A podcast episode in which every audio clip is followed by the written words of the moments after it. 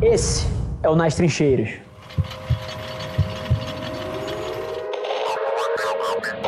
Dado que o público procura entretenimento no TikTok, e aqui eu tenho propriedade para falar, porque quem construiu a estratégia de marca do TikTok no Brasil foi a Adventures. É, eles contrataram a gente para fazer esse trabalho. O TikTok não se enxerga como uma rede social, ele é uma plataforma de entretenimento. É, inclusive na matriz de marcas, ele, os maiores competidores para ele são tipo Globoplay Netflix, não é, não é Instagram. Olha que curioso, tá? Então aqui você tá certíssimo na pergunta. Agora, isso para mim não é um problema, porque no final do dia, a melhor maneira de você vender em 2021 é entretendo as pessoas. A partir do momento que, cara, que esse negócio aqui explodiu e que 5,5 bilhões de pessoas no planeta Terra começaram a produzir conteúdo, estratégias de marketing mais invasivas são cada vez menos eficazes. Então, dado que o, a linguagem nativa e natural do TikTok é entretenimento, cara, isso é uma grande oportunidade. E, e eu não vejo isso como um empecilho, porque a melhor estratégia de marketing hoje em dia é você entreter as pessoas ao invés de interromper Então acho que o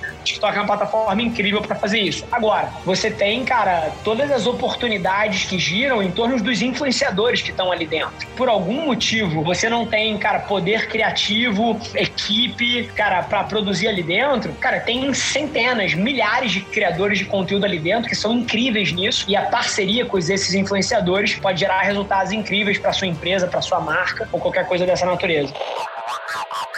O fato do posicionamento da sua marca ele ser um pouco mais sério e, e, você ter um tom de voz definido nas suas páginas proprietárias, institucionais, etc., é, não significa que esse mesmo racional de marca precise se traduzir assim para as plataformas digitais. Esse é o maior erro. Ninguém vai ficar confuso que a tua empresa de alpinismo industrial eventualmente não é séria se você for um pouco mais aberto dentro do TikTok. Na verdade, é isso que eles esperam. Então, o teu posicionamento de marca e o seu tom de voz, ele sim tem que se flexibilizar de acordo com a plataforma de onde você fala, senão você vira um alienígena ali dentro. E no final do dia, ninguém se confunde quando o Itaú, cara, cria uma música, não sei quem é apaixonado por TikTok aí, mas uma coisa super emblemática foi o Itaú, que é uma marca super séria no teu posicionamento institucional, é um banco, uma instituição financeira, que é uma coisa hiper quadrada, hiper séria, porque mexe com o dinheiro das pessoas. Cara, quando ele foi fazer é, o opening statement dele, a abertura dele ali no TikTok, cara, ele fez um negócio super engajante, com música, com dança, o cara criou um rap pra dentro da plataforma. Cara, assim, aquilo ali é o Itaú respeitando o posicionamento de marca dela na linguagem nativa pro TikTok. Então, independente do teu posicionamento ou do mercado que você atende, quando você vai para alguma plataforma, você precisa respeitar as regras dessa plataforma e cada plataforma tem a sua linguagem, tem o seu estilo. Vou pegar um exemplo aqui, cara. A, a Natália Regis, que tá aqui na minha tela, ela, ela não vai pra praia com a mesma roupa que ela vai num casamento. Ela é a mesma Natália Regis. Mas na praia ela vai com uma roupa, no casamento ela vai com outra. Se ela vai, cara, sair para jantar, ela vai com uma terceira roupa. Se ela vai passear no parque ou correr 5 quilômetros, ela vai com outra.